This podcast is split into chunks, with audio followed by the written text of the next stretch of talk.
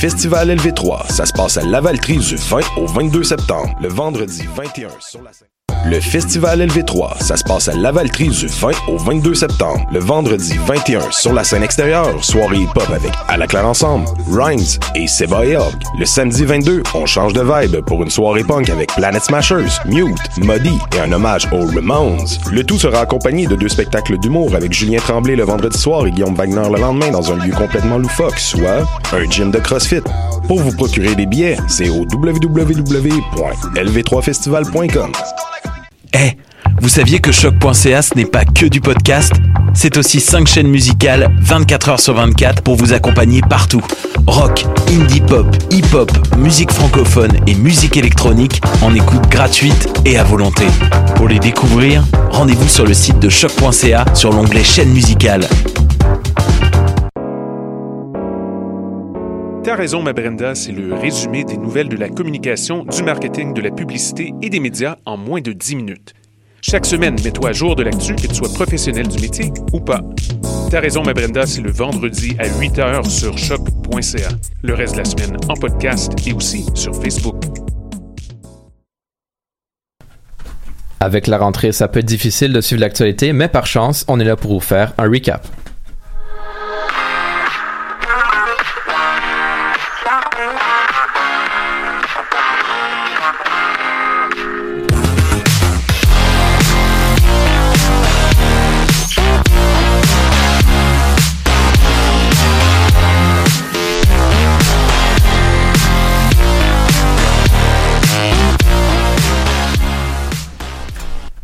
Bonjour mesdames et messieurs, bienvenue à cette nouvelle édition du Recap, émission dans laquelle, je vous rappelle, on se donne pour mission chaque semaine de passer l'actualité au pain de fin pour vous faire un petit récapitulatif des nouvelles les plus marquantes des sept derniers jours. Aujourd'hui, je suis accompagné de Nina Rose. Bonsoir. Charles. Bonjour. Tim. Yo. Rose. Salut. Guillaume. Bonsoir. Et Nicolas à la régie. Bonsoir tout le monde. Et moi, c'est Florian et je vous annonce qu'on a encore une fois cette semaine des sujets très intéressants pour vous en cette édition du 17 septembre. On vous parle notamment euh, du gala des Gémeaux d'hier soir, de l'échange de Eric Carlson, de l'ouragan Florence. Mais tout d'abord, grande surprise, une nouvelle controverse touche l'entourage de Donald Trump. On s'y attendait pas à celle-là. Yeah. Cette fois, il est question de Brett Kavanaugh que M. Trump essaie de placer dans un poste clé. Trump, euh, Trump.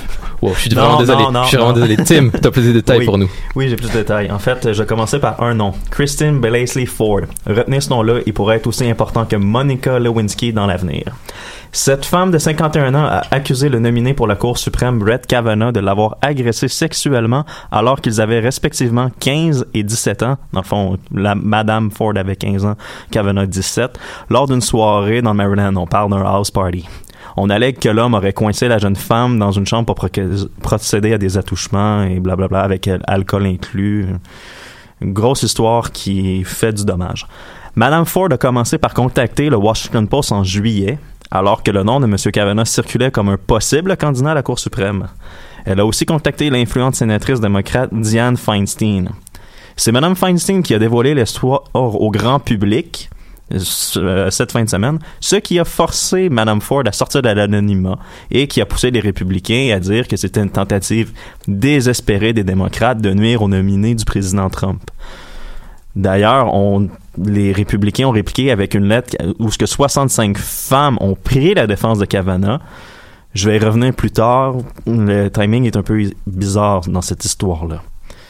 Um, les allégations sont sorties parce que, en fond, Madame Ford euh, a dévoilé la première fois cette agression-là en 2012 lors d'une thérapie de couple avec son mari. Son mari qui a donc confirmé que Madame Ford tient cette histoire-là depuis des années déjà.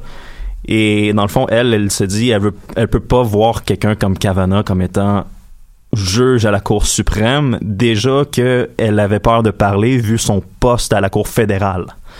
Donc c'est pour ça que l'histoire a pris autant de temps à sortir, mais là, la Cour suprême, c'est une étape de trop, c'est un poste beaucoup trop important pour que Mme Ford garde le silence. C'est ce qu'elle dit. C'est alors, c'est des, des allégations qui sont très, très dommageables pour l'homme de 53 ans, alors que le vote pour sa confirmation à la Cour suprême doit se tenir ce jeudi, le 20 septembre. Bien que ce dernier a nié catégoriquement toutes les allégations et qu'il a l'appui des républicains et même du président Trump à un certain niveau, Reste que le président Trump aujourd'hui a admis qu'il accepterait que le vote soit repoussé pour juste qu'on ait le temps de faire la lumière sur toute l'histoire de A à Z. Parce que les allégations sont trop importantes pour que le et si ça passe et qu'on se rend compte que Brett Kavanaugh a effectivement agressé sexuellement quelqu'un, ça ferait énormément de dommages. Parce que l'histoire est très très complexe, le timing est hyper suspect, parce que c'est vrai a des allégations comme ça qui sortent moins d'une semaine avant un vote crucial pour un poste à vie, sachant la position, on va dire, de faiblesse des démocrates sur ce niveau-là, c'est un peu suspect. D'un autre côté, les républicains sont tout aussi suspects, sinon plus. Parce que je vois pas comment tu peux ramasser 65 femmes en 24 heures pour dire que quelqu'un est un homme de confiance, qui a toujours traité les femmes dans le respect. Qu'est-ce qu'ils savaient, les ré- républicains, sur cette histoire-là, réellement? Parce que si l'histoire a été dévoilée depuis 2012, qu'on le sait depuis l'été, qu'il y a des gens au Sénat qui ont été contactés, puis qu'il y a des journalistes qui ont été contactés à propos de cette histoire-là, qu'est-ce que les républicains savaient? Qu'est-ce qu'ils ont à cacher? Pourquoi est-ce qu'on a une défense aussi agressive qui sort aussi rapidement? Les prochains jours vont être super intéressants, j'ai l'impression. Ouais, qu'est-ce qu'ils ont, qu'est-ce qu'ils ont caché? Et surtout qu'est-ce qui, qu'est-ce qui demeure encore à être révélé? Ça va sûrement être, comme tu le dis, une, une affaire très Non, intéressante. c'est ça, exactement. Ouais. On, on attend. Peut-être que Madame Ford va té- témoigner justement devant le Sénat, on le sait pas encore. Mais Brett, Brett euh, Monsieur Kavanaugh, en fait, il me semble que c'est confirmé qu'il allait témoigner lui, non? Mais son témoignage de confirmation a déjà été fait il y a quelques semaines. Ça a été euh, Mais assez par rapport à complexe. cette Mais par rapport à cette affaire- ah, ça se peut qu'ils soient réa- qu'ils doivent réapparaître devant Sénat, c'est très très possible. D'accord. Ben merci beaucoup pour ce, ce petit euh, retour. Euh, on reste aux États-Unis où le géant de la vente électronique Amazon a notamment passé le cap du trillion de dollars en valeur, tout comme Apple il y a quelques semaines, on s'en rappelle. Mais Rose, c'est pas la seule nouvelle chez Amazon. Et t'as plus de détails pour nous. Mais oui, dans le fond, euh, je voulais vous parler encore euh, du côté des États-Unis. Comme tu le disais, il y a encore des nouvelles à propos du géant Amazon. En fait, on a appris euh, en fin de semaine qu'il y aurait des marchands qui viendraient soudoyer des employés d'Amazon, dans le fond, pour euh, soutenir différents types d'informations. Alors, pour euh, commencer, Amazon, si jamais vous le savez pas, c'est pas juste des guerrières de la mythologie grecque, mais bien un géant du commerce électronique. En fait, c'est euh, le plus gros détaillant qu'il y a sur Internet. Et euh, d'ailleurs, comme tu le disais, on sait que dernièrement, Amazon est devenu euh, le deuxième, la deuxième, pardon, compagnie euh, à franchir la barre du trillion de dollars, juste après Apple, évidemment. Et euh, on sait aussi que le PDG de la compagnie, Jeff Bezos, euh, serait actuellement l'homme le plus riche au monde, avec une fortune de 112 milliards de dollars, mesdames et messieurs. Et euh, de l'autre côté de la médaille, il y a les dernières années, on a beaucoup parlé dans les médias que souvent les employés d'Amazon ne sont pas toujours dans de bonnes conditions. Alors, il me semble que ça me fait beaucoup penser au capitalisme de base, cette histoire-là. Et en tout on revient à, à l'histoire de base. Dans le fond, ça brasse beaucoup euh, chez Amazon de ce temps-là. Ils ont ouvert euh, des enquêtes suite à un article qui a été publié ce dimanche par le Wall Street Journal. Dans le fond, euh, un article qui a fait énormément réagir, c'était à propos d'employés d'Amazon qui se feraient soudoyer par des marchands pour, par exemple, premièrement, retirer du site des mauvaises critiques qui ont été faites sur certains produits. Ensuite, il y a aussi, euh, afin de fournir des informations sur des clients qui sont, par exemple, mécontents, et aussi euh, pour donner des données confidentielles sur des performances de certains produits ou même de boutiques en ligne euh, et de leurs compétiteurs, en fait. Et euh, tous ces, ces services-là peuvent coûter entre 80 dollars et 2000 dollars. Alors, on parle quand même d'une bonne d'une bonne balance d'argent. Et les marchands en question font cela pour pouvoir faire de la fausse, comment dire, fausse publicité, pour pouvoir faire mettre des meilleures notes sur leurs produits puis faire en sorte que tout ça soit plus profitable. C'est un drôle de marketing. On se tourne vraiment vers de la fausse publicité, publicité qui est illégale. On s'en doute un peu, euh, c'est pas euh, nécessairement légal tout ça. Amazon ont d'ailleurs expliqué dans un communiqué qu'ils ont des, euh, des règles très très strictes pour leurs employés et ils ont mis en place des systèmes plus sophistiqués pour restreindre et surveiller l'accès aux informations personnelles et ils expliquent aussi que tout employé qui ne respecte pas ces règles s'expose à des mesures euh, disciplinaires et par ailleurs euh, les marchands qui ont qui ont des comportements problématiques, ils vont prendre des, des mesures contre eux y compris euh, premièrement la fermeture de leur page, la suppression de certaines euh, critiques et la suspension de leur fonds, puis ça peut même aller à des euh, actions en justice. Et il est certain que je vais faire un petit peu l'avocat du diable, mais je termine en disant qu'il y a des marchands anonymes qui auraient avoué au Wall Street Journal que si ils ne font pas ce genre de pratique, ben ça pourrait malheureusement tuer leur entreprise. Alors ça, ça, ça me rend un peu perplexe. Je croyais que le commerce en ligne était justement vraiment que ça fonctionnait tout le temps et tout. Fait que je pense que ça reste à surveiller. Ouais, à surveiller. D'ailleurs, parlant de surveillance, ben, Big Brother Bezos euh, regarde ses employés et les surveille sûrement attentivement. D'ailleurs, euh, je lisais dans un article cette semaine que je sais pas, je pense le, le salaire moyen d'un employé c'est autour de 28 000 dollars et que M. Bezos il fait ça en comme 10 secondes. C'est ça, c'est Donc, euh, comme tu l'as dit, vive le capitalisme. pour le moment, on poursuit en musique avec Relativity de Virginia Wing.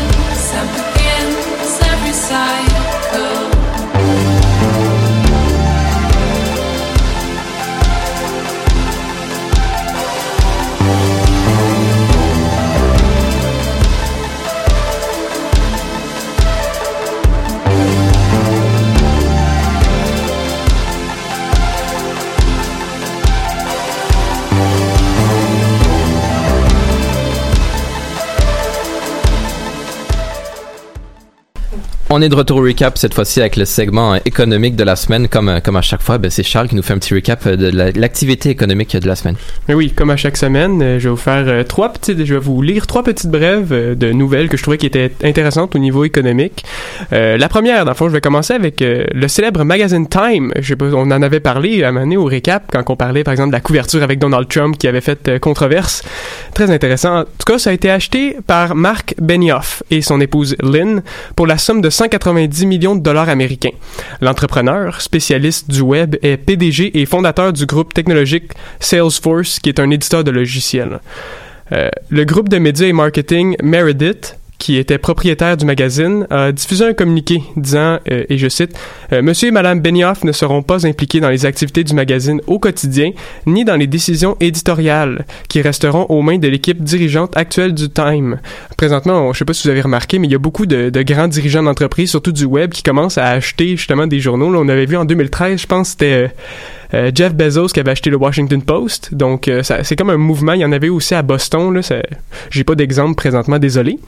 Euh, en tout cas, le tout fait suite à la mise en vente en mars dernier par Meredith du magazine, ainsi que d'autres médias tels que Fortune, Money et Sports Illustrated. Ensuite, on revient au Québec. le tourisme à Montréal aurait été beaucoup plus important que lors des... Pas beaucoup, ben, très important présentement, mais un peu plus que celui du 375e de Montréal l'an dernier, ce qui est quand même impressionnant selon plusieurs. Euh, selon le bilan de Tourisme Montréal qui a été obtenu en exclusivité par la presse, je tiens à le préciser, euh, il y a 10% des passagers internationaux aéro euh, le il y aurait eu 10% de plus de passagers internationaux à l'aéroport d'Orval, dans le fond, Montréal-Trudeau, et 34% plus de festivaliers à Montréal cet été. Comme on savait déjà, le Grand Prix du Canada avait connu une hausse de vente de billets de 19%, et selon les documents de Tourisme Montréal, euh, le festival musical Oceaga a vu son nombre de billets vendus aux touristes hors Québec augmenter cette année de 18%. Euh, le, pour le Festival international de jazz de Montréal, ça aurait augmenté de 12% et 34% plus de gens ont participé au Franco, qui ont connu un, justement une grosse, une grosse euh, augmentation d'achalandage euh, cette année. des, gens qui ont pas eu, excuse je te coupe, des gens qui ont pas eu le mémo que c'était l'année passée l'anniversaire de Montréal, pas cette année. Ben, c'est ça, mais c'est ça qui est surprenant. L'année dernière, il y avait beaucoup d'activités ben qui étaient prévues pour le 375e. Ça. a donné des super retombées à la ville. Sauf que là, le tourisme aurait augmenté quand même. Les hôtels étaient pleins. Donc, euh, non, c'est super cool. Justement, je voulais vous donner un, petit insight. J'ai trouvé le total des, touristes internationaux. Ils proviennent de où en moyenne? le premier, ce serait les États-Unis. Il y aurait eu 828 491 personnes qui viendraient des États-Unis. Euh, après ça, ce serait la France avec 160 579, le Mexique, le Royaume-Uni et la Chine. Donc, super intéressant. C'est, des beaux, c'est des documents avec euh, qui montrent que Montréal commence à faire sa place justement sur le marché international au niveau du tourisme. Euh, finalement, encore une entreprise montréalaise, on y va avec euh, Dolorama, qui euh, mercredi dernier a vu sa valeur en bourse revenir à celle d'il y a maintenant un an. en effet, le titre avait perdu près de 10 dollars par action, soit 18 de sa valeur, ce qui est énorme. La raison derrière ça, ça serait euh, la publication des résultats du deuxième trimestre dans lequel euh, les prévisions de vente auraient baissé pour les magasins qui sont là depuis plus d'un an. Dans le fond, ils, pensaient avoir des ventes qui allaient croître de 4 à 5% au courant de l'année, mais finalement, ils ont décidé de baisser ces objectifs-là de 2 entre 2,5 et 3,5% d'augmentation, ce qui aurait fait, euh, disons, qui aurait fait peur aux investisseurs de la compagnie. C'est tout pour le recap. Fait que genre, au lieu de vendre euh, leurs produits à 1,15$, ils le vendaient à genre 1,17$. Là, les actionnaires capotaient, c'est un peu que, Exactement. Ok, ben merci beaucoup pour ce recap, Charles. on se déplace maintenant aux États-Unis. Hein. Plutôt, on parlait de la tempête médiatique autour de Trump. Ben là, c'est une tempête bien réelle cette fois-ci, qui a malheureusement touché la côte est américaine la semaine dernière. Julien, tu nous fais un petit retour sur la catastrophe. Oui, exactement, Florian. Donc, euh, même si euh, Florence a été reléguée en dépression tropicale depuis quelques heures, soit en catégorie 1, demeure toujours euh, dangereusement active. Donc, les autorités ont dénombré jusqu'à présent plus de 17 décès depuis vendredi. Euh, selon la police de Wilmington, une ville en Caroline du Nord, on compte notamment là-dedans une mère et son bébé qui seraient décédés après qu'un arbre soit tombé sur une résidence. Euh, toujours au-dessus des deux Carolines, la pluie tombe sans répit depuis maintenant plusieurs jours, alors que certaines villes auraient même reçu jusqu'à 60 cm de pluie. Euh, pour les gens qui habitent à l'intérieur des terres, on estime que le danger pourrait persister encore quelques jours le temps que toute l'eau s'écoule. Et puis ça, ça pourrait faire déborder notamment les fleuves et les rivières. Et ces possibles débordements pourraient ainsi déclencher, euh, on parle de coulées de boue, de glissement de terrain ou encore de rupture de barrage dans l'ouest de la Caroline du Nord et le sud-ouest de la Virginie. Le gouverneur notamment de la Caroline du Nord, Roy Cooper, incite euh, les habitants qui sont déjà évacués à attendre le feu vert des autorités afin de retourner à leur domicile.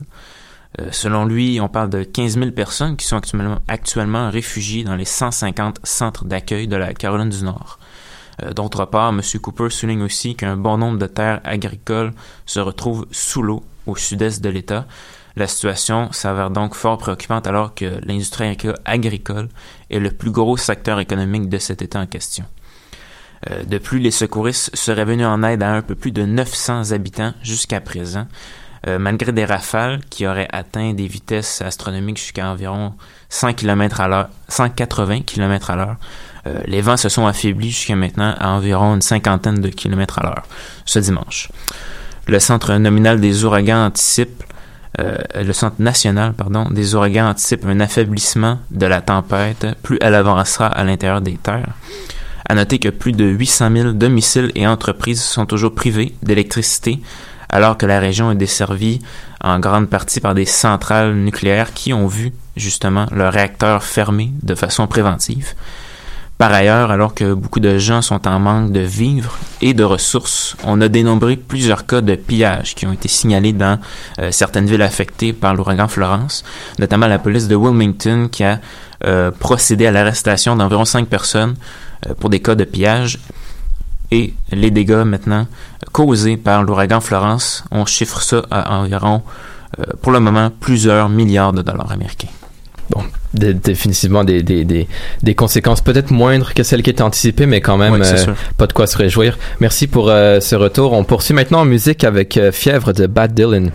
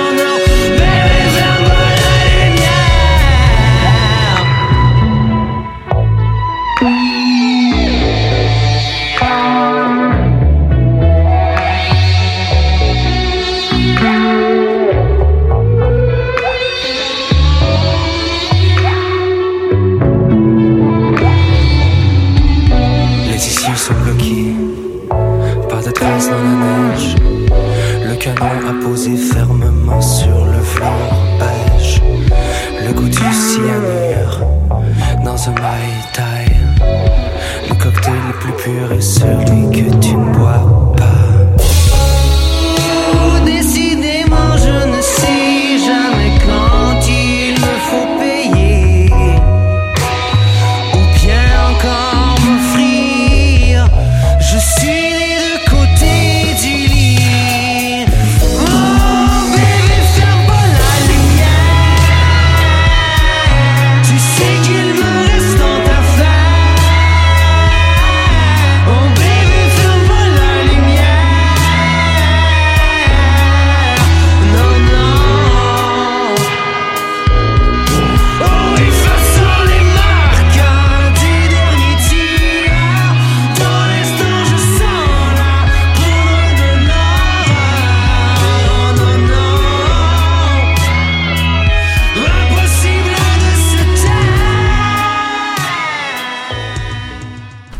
On est de retour au recap. On va maintenant parler de culture alors que le monde de la télévision a été célébré hier soir à l'occasion du 33e gala des prix Gémeaux.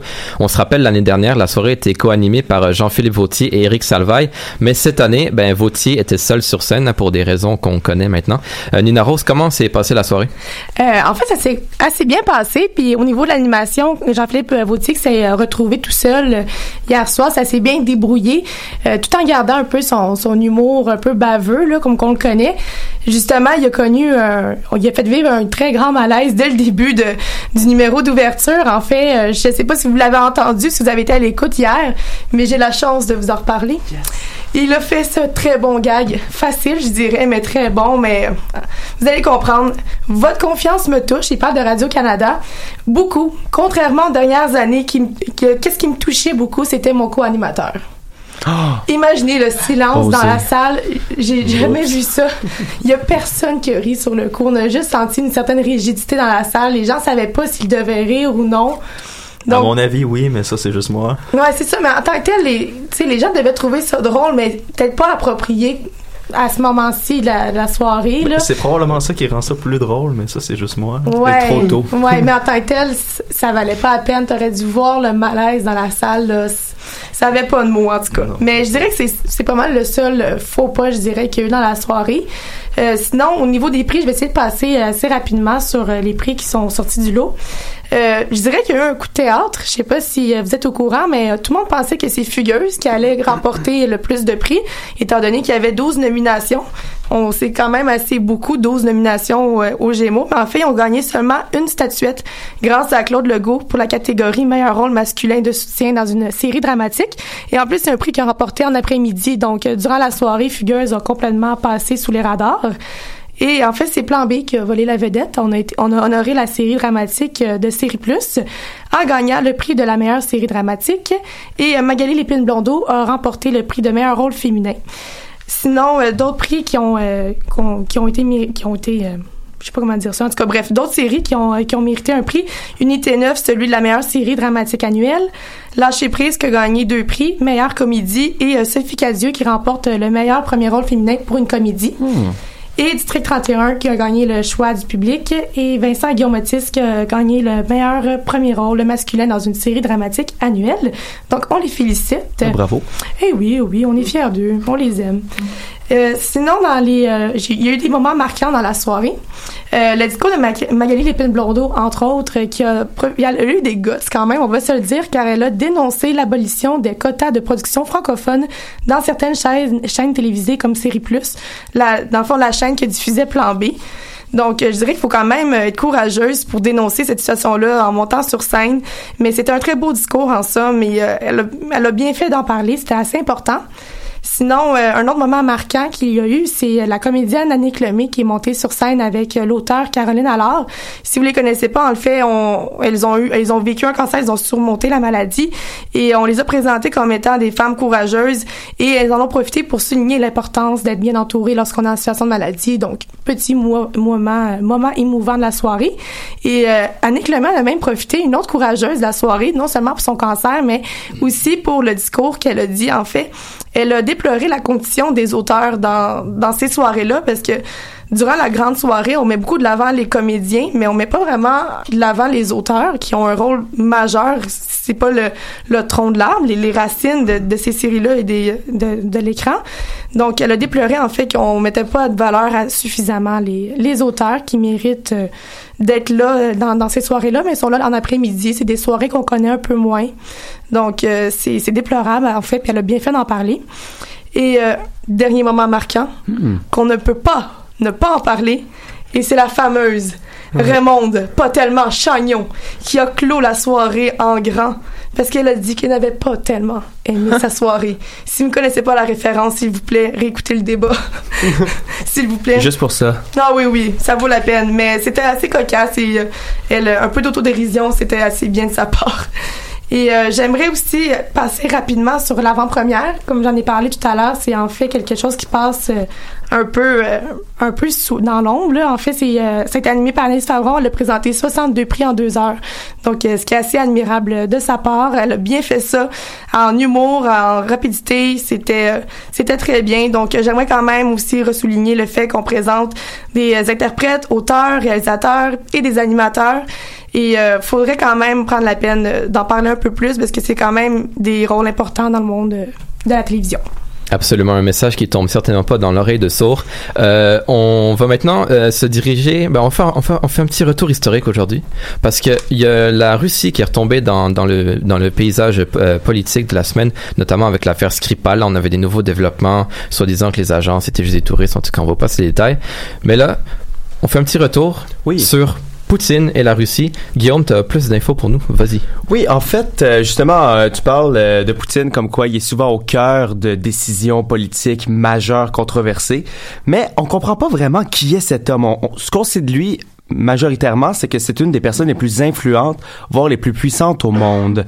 Et on raconte même qu'il aurait été impliqué dans la dernière campagne électorale américaine, puis il est même considéré comme un modèle par Donald Trump.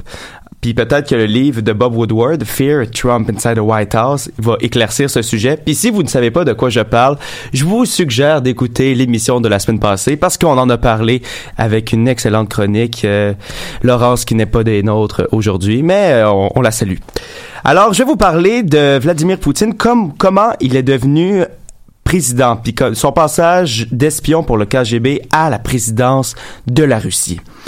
La chute de l'URSS en 1991 annonçait un avenir plus rose pour la Russie, mais Poutine a modelé son pays pour qu'il demeure autoritaire et hautement militaire. Ses rapports de force avec ses pays voisins en Europe de l'Est, couronnés par des invasions en Ukraine et en Albanie, prouvent que la Russie n'est pas particulièrement pacifique. Et pour comprendre la montée en puissance de ce président au pouvoir depuis 1999, il faut saisir le contexte post-URSS où la Russie était, dans- été alors dans un état critique de corruption et de pauvreté. D'accord. Et à cette époque-là, c'était quoi le rôle en fait de Monsieur Poutine? Lors de la chute du mur de Berlin en 1989, Florian, Poutine, âgé de 40 ans, était espion en Allemagne de l'Est pour le KGB. Pour la petite info, le KGB est l'agence de sécurité soviétique, soit l'équivalent de la CIA aux États-Unis. Et peu de temps après, lors du démantèlement de l'URSS en 91, euh, l'URSS, petite abréviation pour l'Union des républiques socialistes soviétiques, 15 nouveaux pays se sont formés, ce qui a réduit la superficie du territoire de 2 millions de kilomètres carrés et le pays mère est devenu la, Fédé- la Fédération de Russie. Et cet événement a été une grande tragédie pour Poutine, qu'il a lui-même qualifié du plus grand désastre géopolitique du siècle. En son fort intérieur, cela heurtait considérablement son nationalisme russe. Je le cite, des millions de compatriotes se retrouvent maintenant en dehors du territoire russe. Et on le sait, à ce moment-là, la, la, la Fédération de Russie est devenue euh, pauvre, mais comment, comment ça s'est produit, ça? Comment elle est devenue si pauvre, en fait? En fait, c'est- c'est à cause que le, nouvel- le nouveau gouvernement russe a dû vendre plus de 45 000 entreprises publiques, telles que des entreprises énergétiques, minières, entreprises de communication et bien d'autres, qui étaient autrement, qui étaient autrefois, pardon, gérées par l'ancien gouvernement communiste. Et ces entreprises-là ont été rachetées par des gens excessivement riches, ce qui a occasionné un grand chaos dans tout le pays. Ces gens ont fini par former la petite oligarchie de la Russie. Le premier président, Boris Yeltsin, a tenté de ramener le pays sur les rails, mais bien maladroitement. Étant un alcoolique et un incompétent, il a désiré rester au pouvoir en s'alliant avec cette oligarchie en leur octroyant davantage de pouvoir. Le pays s'est ensuite enfoncé dans la pauvreté. Et c'est à ce moment-là que Poutine est entré dans le jeu du pouvoir. Il a quitté le KGB pour devenir député à Saint-Pétersbourg et il s'est par la suite construit un large réseau d'alliés au sein de la mafia en leur blanchissant de l'argent. Et en chemin, il a même réussi à trouver des collaborateurs au sein des oligarques, ces gens riches dont j'ai parlé tout à l'heure. Et Poutine méprisait beaucoup Yeltsin parce qu'il trouvait qu'il était à la solde des puissances de l'Ouest, telles que l'OTAN et les États-Unis. Et cette collaboration-là entre son pays et l'Occident pouvait freiner son désir expansionniste. Rappelons-nous que Poutine veut que la Russie ait à nouveau un pouvoir d'influence considérable. Et à ce moment, Poutine n'était pas particulièrement connu en Russie, mais il avait eu sa chance en 1999. Et qu'est-ce qui s'est passé en 1999? Dans le grand chaos post-URSS, il y a eu une grande montée de violence en Tchétchénie faite par par les séparatistes terroristes tchétchènes. En août 1999, ils ont bombardé la région et la capitale Moscou, ce qui a amené son lot de morts, soit 300. Poutine était alors premier ministre et s'est prononcé pour venger la population russe de cette violence terroriste. Il a alors été hautement médiatisé et a réussi à gagner le support populaire. Avant que les bombardements aient lieu, seulement 2% de la population était en faveur d'une réponse armée. En Tchétchénie, suite au bombardement et au discours de Poutine, ce taux a grimpé jusqu'à 45%. Plus tard, les journalistes ont même parlé de conspiration. Le Kremlin était probablement responsable de ces bombardements et a agi de la sorte pour que Poutine gagne la confiance du public. Une guerre a été ensuite déclenchée en Tchétchénie et a fini par tuer 80 000 personnes en moins d'un an jusqu'à ce que l'ordre soit revenu dans cette région. Alors on comprend 300 morts au début par les bombardements terroristes contre 80 000 personnes pour ramener l'ordre. Ça, ça pèse pas vraiment dans la balance, c'est, euh, c'est un peu déséquilibré.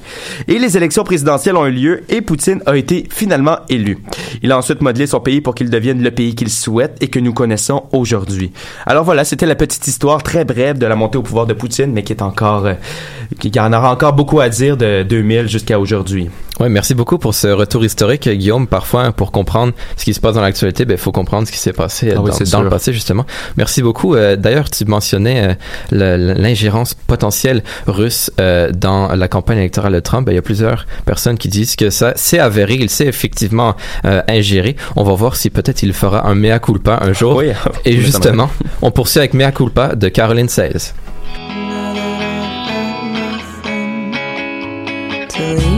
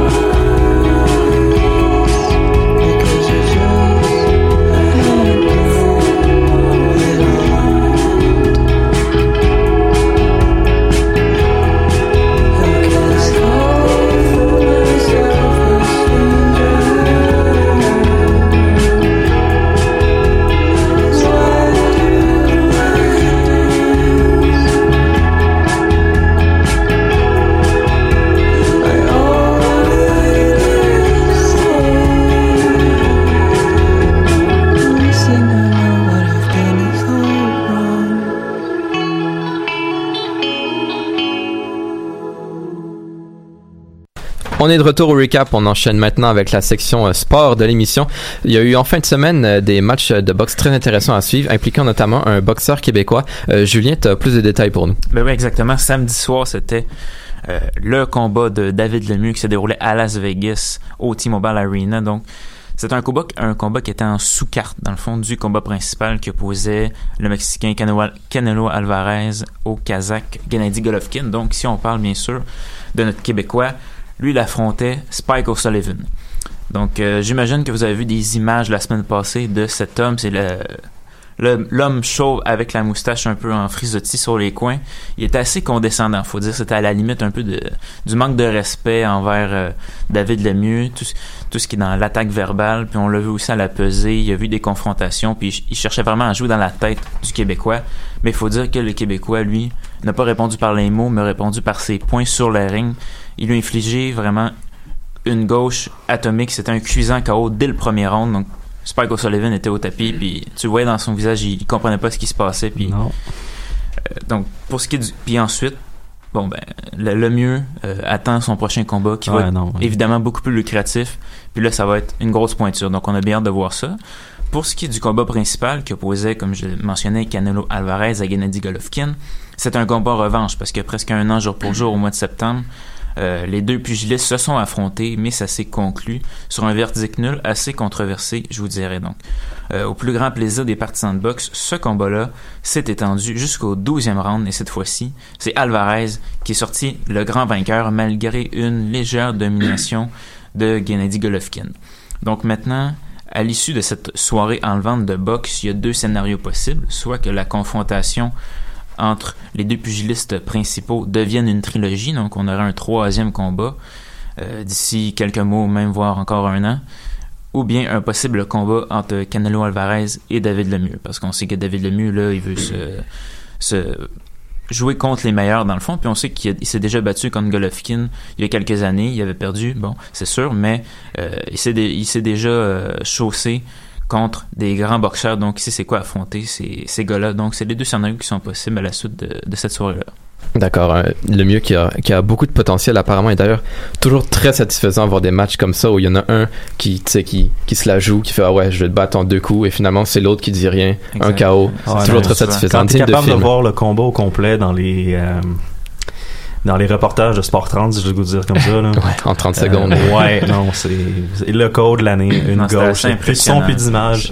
Merci, bon, Ouais. wow. On reste dans le domaine des sports, mais on change de discipline. On s'en va au hockey cette fois-ci, où il y a eu une transaction un peu comme celle de la semaine dernière avec Patriotty qui a eu un retentissement dans toute la ligue. On parle bien de Eric Carlson qui était au sénateur. Euh, Nicolas, tu as plus de détails pour nous. Ben oui, maintenant il n'est plus pour les sénateurs et je vais commencer ma chronique en disant que ce n'est peut-être pas le meilleur moment pour être un capitaine dans la Ligue nationale de hockey parce que moins d'une semaine après la conclusion de la saga Max Pacioretty qui a duré vraiment très longtemps, un peu trop longtemps, les sénateurs d'Ottawa ont fait un ouragan médiatique jeudi en après-midi lorsqu'ils ont annoncé l'échange de leur capitaine. Tout comme Pacioretty, Carlson a été au cœur des rumeurs de la Ligue nationale depuis la date limite des transactions en février dernier et beaucoup avant ça. Et malgré une fluctuation des rumeurs aux alentours du repêchage, aux alentours du 1er juillet, ben, il n'y a aucune transaction qui a été annoncée. À ce moment, si je me rappelle bien, les Golden Knights de Las Vegas et le Lightning de Tampa Bay étaient pas mal les deux équipes les plus euh, en avance dans la course d'Eric Carlson. Et il faut pas oublier que la saga de John Tavares n'était pas encore terminée. Bon, la transaction euh, en détail, parce qu'il y a eu beaucoup de joueurs, il y a eu beaucoup de choix au repêchage, il y a des conditions futures, c'est un peu flou tout ça. Donc, euh, en retour d'Eric Carlson, les sénateurs reçoivent euh, les attaquants Chris Tierney, Rudolph Balster et le défenseur Dylan DeMello, le jeune prospect de 19 ans Justin Norris, ainsi qu'un choix de première ronde en 2020 et d'un choix de deuxième ronde en 2019. Mais là, il y a plusieurs conditions comme je l'ai mentionné. Le choix de première ronde en 2020 deviendra un choix de 2019 si les Sharks ne font pas les séries cette saison. Les Sharks possèdent deux choix de deuxième ronde. Ce qui va arriver, c'est que les euh, sénateurs vont, vont, vont recevoir le choix qui est le moins bon, donc celui qui est le plus euh, reculé. Si Carlson signe une prolongation de contrat avec San Jose, Ottawa recevra un choix de deuxième ronde en 2021 et ce choix, ben, il va se transformer en choix de première ronde de la même année si les Sharks se rendent en finale de la Coupe Stanley cette saison. Et finalement, ben, si Carlson est transigé à une équipe de l'association de l'Est, Ottawa recevra un choix de première ronde supplémentaire. Tout ça pour dire que les sénateurs ont reçu, excusez-moi du pléonasme, beaucoup de quantité et très peu de qualité. Je sais pas si vous avez un commentaire. euh, C'est le pire échange des... de- 10-15 dernières années? attends, attends. On s'entend là. On a donné beaucoup, beaucoup, beaucoup de critiques à Marc Bergevin pour ses échanges de Galchenyuk, Souban. euh, J'ai même entendu Pacioretty Andrew Shaw. Euh, Tu sais, Andrew Shaw, c'était pas très très bon. Mais si vous voulez, euh, tu sais, dans la, dans une définition de dictionnaire là, de mauvaise transaction, celle-là. Carrément. Mais peux- il y a quand même un joueur qui peut être, on va dire, intéressant. C'est Josh Norris qui euh, a Oui. 19 ans et il évolue avec euh, l'Université du Michigan. Il a connu une bonne saison l'année dernière avec 23 points en 37 rencontres. Puis je suis quand même curieux de, de voir à quel point il va se développer parce que c'est pas mal le seul élément potable de la transaction. Parce que si je regarde le, le reste, mais il y a Chris Turney qui, on peut dire qu'il est un bon deuxième centre, mais plus que ça, ça va être difficile. Il y a Dylan DeMello qui peut faire le travail comme 5 6e défenseur, mais on vient d'échanger Eric Carlson qui est premier Le défenseur. seul espoir pour Ottawa, c'est que Thomas Chabot prenne le poste d'Eric Carlson puis soit aussi efficace. Ouais, mais ça c'est dur à endosser euh, le poste d'Eric Carlson. C'est presque impossible, mais c'est leur. Honnêtement, au niveau sportif, c'est leur seul espoir parce que tu peux pas remplacer quelqu'un comme Eric Carlson. Ça, c'est évident. S'il veut s'en aller, tu veux faire la transaction pour t'en départir. Bon, c'est pas l'idéal si tu veux avoir une équipe compétitive, mais au moins assure-toi d'avoir un retour de qualité. Et en deux ans, les sénateurs ont-ils reçu un retour de qualité? Ils ont échangé Kyle Turris, ils ont échangé Mike Hoffman, ils ont échangé Eric Carlson, Carlson, et ils ont même donné, on peut dire, quasiment Jack Hughes, le prochain Ben oui, ils l'ont donné pour avoir Duchesne. Ils ont donné leur premier choix cette année. Et tu prends Carl Turris ou Matt Duchesne? Peu importe, je donne pas mon premier choix pour avoir ni un ni l'autre. Exactement. Et bon, il y a peut-être un autre joueur qui pourrait être intéressant, c'est Rudolph Balser, qui euh, peut-être d'ici deux ou trois ans pourrait apporter un peu au sénateur. Il a 48 points en 67 matchs dans la Ligue américaine l'année dernière, c'est pas extraordinaire, mais il pourrait peut-être surprendre. Et pour ce qui est des choix au repêchage, ben, je pense que ça demeure un guess. Donc, est-ce que c'était le, le meilleure chose à faire pour euh, un joueur étoile? Je suis pas certain. Puis je vais vous dire que ben Marc Bergevin passe un peu pour euh, un génie avec sa transaction de Max Pacioretty. Il y avait beaucoup de gens qui critiquaient cette transaction-là, mais quand on regarde la transaction de Carlson, c'est euh, ça fait mal. J'ai un peu de peine pour les fans des sénateurs euh, en ce moment. Oui, ben, je trouve que les, le Canadien en échangeant Pacioretty ont presque reçu plus que ce que les sénateurs ont reçu pour Carlson. T'sais, ils ont reçu moins en quantité, mais comme tu dis, c'est la qualité qui a la primé qualité qui est importante. Ben, la qualité est la qualité est très importante. On s'entend pour Pacioretty, on a reçu quelqu'un qui, oui, est moins efficace dans toutes les autres facettes du jeu en tateur, mais au moins poste pour poste, tu le places là, Il ça est- fit. Ouais, c'est ça. T'sais, Ça C'est un gars de top 6, un ailier au même poste pour poste, puis avec un centre qui a de l'allure, si la chimie semble se développer en plus, c'est pas dit que Tatar marquera pas 20 à 25 buts. Là, on a marque le poste pour 20-25 pas. buts, on va être content. On va être content parce qu'on a Suzuki en plus qui vient renflouer notre banque d'espoir. Puis on a toujours un choix de deuxième, ronde Exact. plus. Puis il y a rien qui nous empêche d'échanger Tatar Exactement. pour aller chercher exact. quelque chose d'autre. Alors que pour Carlson, t'as un, un choix de première ronde, est-ce qu'il va être bon? C'est sans oser. Je veux dire, cette équipe-là se retrouve pas hors des séries pour au moins 5-6 ans. Là. Non, ça va être un choix en haut de, du numéro 20. C'est ça, ça, sûr, là. 25. Puis bon, c'est sûr qu'autour du 25e rang, on peut quand même trouver quelque chose de bien.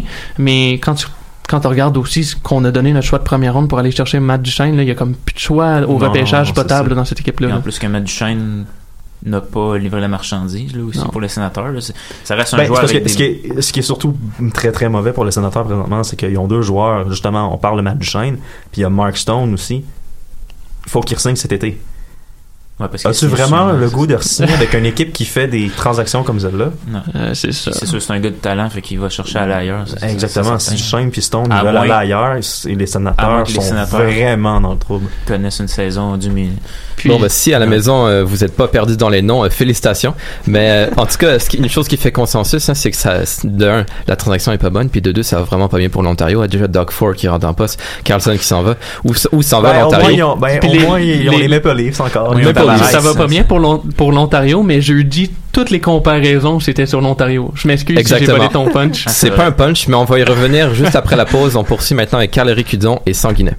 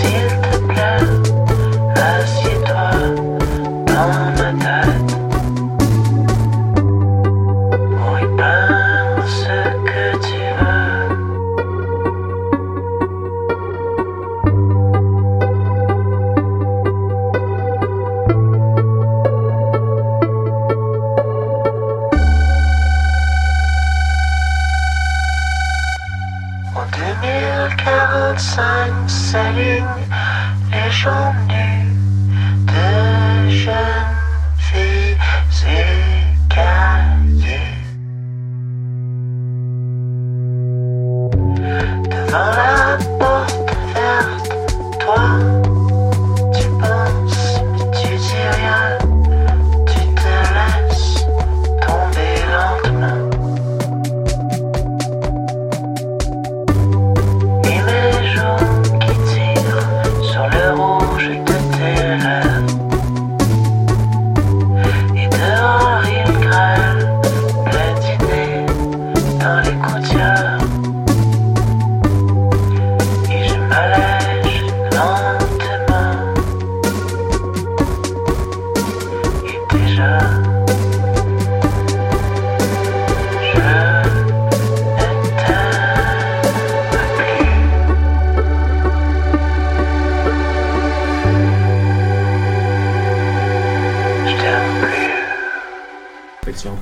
de retour au débat. On enchaîne avec la section euh, politique de l'émission. Il y a le débat euh, des chefs qui a eu lieu la semaine, la semaine passée, le débat francophone. Il y a l'anglophone qui en, en plein déroulement alors, alors qu'on se parle. Euh, donc, on re- un retour sur le débat des chefs de jeudi qui était peut-être pas des plus excitants, mais quand même intéressant. Qu'est-ce qu'on en pense autour de la table? Je vais commencer avec toi, Nicolas. Ben moi, je vais dire ce que j'ai retenu le plus, le maternelle 4 ans. Ontario, c'est pas mal ça que j'ai retenu du débat. Comme beaucoup de personnes, je pense, Ouais, ben, c'est un peu ça. Hein? Il n'y avait pas grand substance dans ce débat-là. On, on se le cachera pas. Honnêtement, j'ai été un peu déçu. Je m'attendais à peut-être, ben, tu sais, outre la cacophonie du débat, là, tu sais, il y avait Manon Massé qui essayait de parler à un moment donné, puis t'avais les, les trois autres chefs qui. Non, mais ça servait à rien. Je C'est- m'excuse. moi, il y a une analyse qui me qui ressortait comme quoi ah euh, Manon Massé était pas capable de s'imposer. Ouais, ça sert à quoi de s'imposer dans une cacophonie où il y a trois personnes qui se parlent qui respectent pas les tours de parole? Honnêtement, moi j'ai plus de respect pour quelqu'un qui prend le temps de juste laisser faire les autres morons, j'ai le goût de dire. Puis- On appelle ça le respect. Ben, c'est ça. À sa faveur. Ben, à mon avis, oui. Certains pensent que non dans l'arène politique, mais moi, personnellement, j'aime mieux quelqu'un qui, qui est un peu plus posé. C'est exactement l'argument qu'elle a donné d'ailleurs en entrevue euh, après le, le débat. Euh, Julien, qu'est-ce que tu en penses? Ben, je veux dire, c'est un peu la même chose. On a surtout assisté à une confrontation euh, Jean-François Lisée qui euh, venait confronter soit Legault ou Couillard tout le temps. Puis là, bon, je trouvais que les candidats, ils donnaient pas assez leur... euh, ils étalaient pas assez tout ce qu'ils prévoyaient pour le Québec, sais, comme leur projet puis tout ça, c'était plus un, un bashing un peu, tu sais, de Ouais. toi t'as pas fait ça, toi t'as pas fait ci, tu sais. C'était un peu Je pense un- que les, les gens, c'est, oui, c'est, à un moment donné, c'est drôle puis c'est intéressant, il y a des choses qu'il faut savoir, mais c'est pas juste ça, tu sais. Les gens, ils doivent se faire une tête au débat, puis je pense que c'est en amenant tes, tes idées futures que c'est comme ça que ça devient plus intéressant pour l'auditeur. J'ai comme l'impression que c'était un peu comme un, on va dire un règlement de compte là. Non, tout le monde voulait C'est régler le cas à Philippe Couillard, ça c'est clair. C'est ça exactement. Ça, ça Il y avait des petites alliances qui se formaient, mais 30 secondes plus tard, c'était déjà fini là. Oh, ouais, non, c'est clair. Ça c'était. Nina Rose, de ton côté, est-ce qu'il y a un candidat qui est ressorti plus vainqueur, un autre plus perdant, tu penses? Peut-être pas vainqueur, mais je dirais que j'ai été assez surprise de liser. Que je, Ouais. je trouve que c'est quand même bien débrouillé. Honnêtement, au début, j'étais assez réticente, mais dès que j'ai su que c'était lui le, le chef de son parti, j'étais un peu réticente. Ah, je le sais pas, mais honnêtement, je l'ai un peu redécouvert au débat. Je suis pas toujours d'accord avec ce qu'il a dit, mais en tant que tel, au niveau comportement, j'ai bien aimé, aimé son attitude. Je trouvais qu'il était assez euh, diplomate, mais au niveau du débat, ce que j'ai aimé, moi, c'est le après. Je sais pas si vous avez suivi après les médias, ils ont Radio-Canada qui a fait une vérification des faits et là, c'était délicieux, là. Ah ouais. Est-ce que vous avez vu le, le reportage de Rad?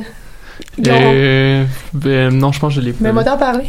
non, mais en fait, c'est juste que le, le journaliste, je sais plus son nom, de Rad, il a, il a- dès après le débat, il a vérifié les faits qui se sont dits, puis c'est quand même assez intéressant. Par exemple, si je me trompe pas, Couillard qui a dit qu'il avait jamais baissé le budget pour euh, l'aide euh, aux... Ça, euh, c'est le truc le plus dommageable dans tout le débat. Exactement, Là, que- puis- Parce que c'était pas vrai, là, carrément. C'est ça, puis ça comme durant le débat, ça passe un peu dans le beurre. Tout le monde fait ah ok ouais, il a pas diminué le budget, mais oui, il a diminué. Oui, ça, là. il- mais à- c'est ça, c'est l'erreur la plus grave de Couillard, c'est l'erreur la plus grave de toute la vérification des faits, parce Ouais. que le reste est quand même Ouais, correct. Il y a des petits mais- détails, puis des petits, comme. Manon Mancel, des petites erreurs, mais je pense quand même que ça, ça se pardonne. Mais Couillard, là, c'est. Philippe Couillard, c'était plus, par exemple, lui, il disait que c'était plus la faute des commissions scolaires parce que lui, il a baissé justement ça. Il a, il a coupé dans les commissions scolaires qui ont dû couper dans plusieurs aides aux enfants. Donc, c'est pas sa faute, c'est la faute Non, aux commissions c'est ça, ça scolaires. C'est ça, comment- toujours mettre la faute, ça, euh, exactement. Mais même comment il l'a dit, il dit non, on n'a jamais fait ça. Puis il était super confiant puis posé quand il disait ça. Non, on n'a jamais fait ça. Mais voyons donc. Là. Mais c'est sûr qu'elle ne pas non plus devant des, des, des millions de Québécois. Ah oui, j'ai fait ça, oui, j'ai fait ça. Tu sais, Couillard, c'était pas mal sur la défense le- le- tout le long du débat, puis t'avais les trois autres qui formaient parfois des alliances, parfois non, puis qui bâchaient sur, C'est ça, il sur était Couillard. ciblé, là, Manu, C'est ça que faut j'ai quand trouvé même qu'il se dommage défende, un peu. parce que Ouais. Ça aurait été intéressant de savoir chacun qu'est-ce qu'ils veulent pour le futur Ben, du Québec. On sait une chose ça. pour le futur du Québec, puis on sait qu'il y a quelqu'un qui s'est vraiment tiré dans le pied, François Legault, avec l'immigration. Ça, Ah, c'est. Ouais, Ça fait ben, dur, sans, hein. sans commentaire. là. Surtout, ça s'est continué durant la fin de semaine, en ayant plus de détails. Euh, C'est pas fini encore, je Moi, pense. honnêtement, quelqu'un qui connaît aussi peu un dossier, ça me fait peur. C'est complètement dégueulasse. Non, non. Ouais, exactement. tu fais allusion à M. Legault qui, en conférence de presse cette semaine, il faisait poser des questions sur les politiques d'immigration. On fait fédéral qu'au provincial et ils savaient ils savaient pas comment on faisait pour immigrer au Canada ou même au Québec. Ils donnaient des durées qui étaient complètement irréalistes. Ils disaient Ah, oh non ça se fait assez gars- facilement mais finalement non Exact. pas du tout. euh. honnêtement de- pas de quoi il parle puis quand il dit je veux réduire le truc oui mais c'est pas toi qui contrôle ça c'est le gouvernement fédéral le gouvernement fédéral est déjà gentil entre parenthèses de nous laisser la chance de regarder les candidatures qu'il nous donne Ouais. parce que s'il veut rentrer dans ce débat là le gouvernement fédéral pourrait carrément dire bon ben ok fuck off il y a plus d'entente puis euh, vous arrangez avec Mm. les gens qu'on vous donne Et les intentions de vote, euh, selon euh, Québec 125, pour la CAQ, aurait baissé de 4%. Très rapidement, en deux mots autour de la table, est-ce que le débat a changé euh, va- pour qui vous allez voter, Nina Rose, en commençant avec toi? Pas pour qui j'ai voté, mais ma perception des chefs. Et euh, oui, ça l'a changé un peu, mais je dirais que tout peut se jouer encore là. D'accord, Nicolas? Ouais, moi, je dirais la même chose. Je pense que tout peut jouer encore, mais quand tu as une idée de, de pour qui tu veux voter, tu l'as, puis tu, tu changes pas ça. Timmy? ça a pas changé mon vote ça l'a juste confirmé que j'ai encore vraiment plus peur de Legault Guillaume? Oui, ça, je partage aussi la même opinion que Tim par rapport à Legault qui était, pendant tout le débat, on dirait qu'il était frustré, puis il y avait comme une petite face crispée. Ben, moi, je dirais que ça a changé mon vote, mais il reste encore un débat jeudi, fait que tout reste Absolument. à jouer. là. Et Charles? Moi, on dirait que je suis encore mélangé. Je ne sais toujours pas pour qui je vais voter. Ouais, mélanger, je pense que tu- ça correspond à, à- l'état d'esprit de plusieurs Québécois en ce moment, malgré ce débat. C'est ce qui complète euh, cette nouvelle édition du Recap. Au nom de tout le monde en studio, ben, je vous souhaite une bonne semaine. Et comme on l'a dit, il y a des débats. La campagne électorale n'est pas finie. Mais euh, n- euh, n'arrêtez pas de suivre la, la campagne parce que c'est très important. On se dit à la semaine prochaine. Et d'ici là, si vous avez peur de manquer quelque chose, ne vous en faites pas. Parce que la semaine prochaine, on vous fait un autre Recap, même heure, même poste.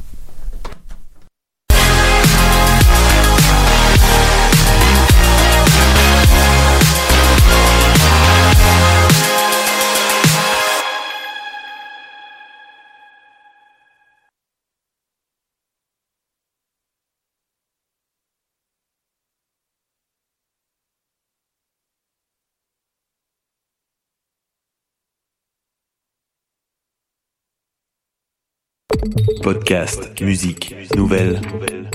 Vous écoutez choc.ca.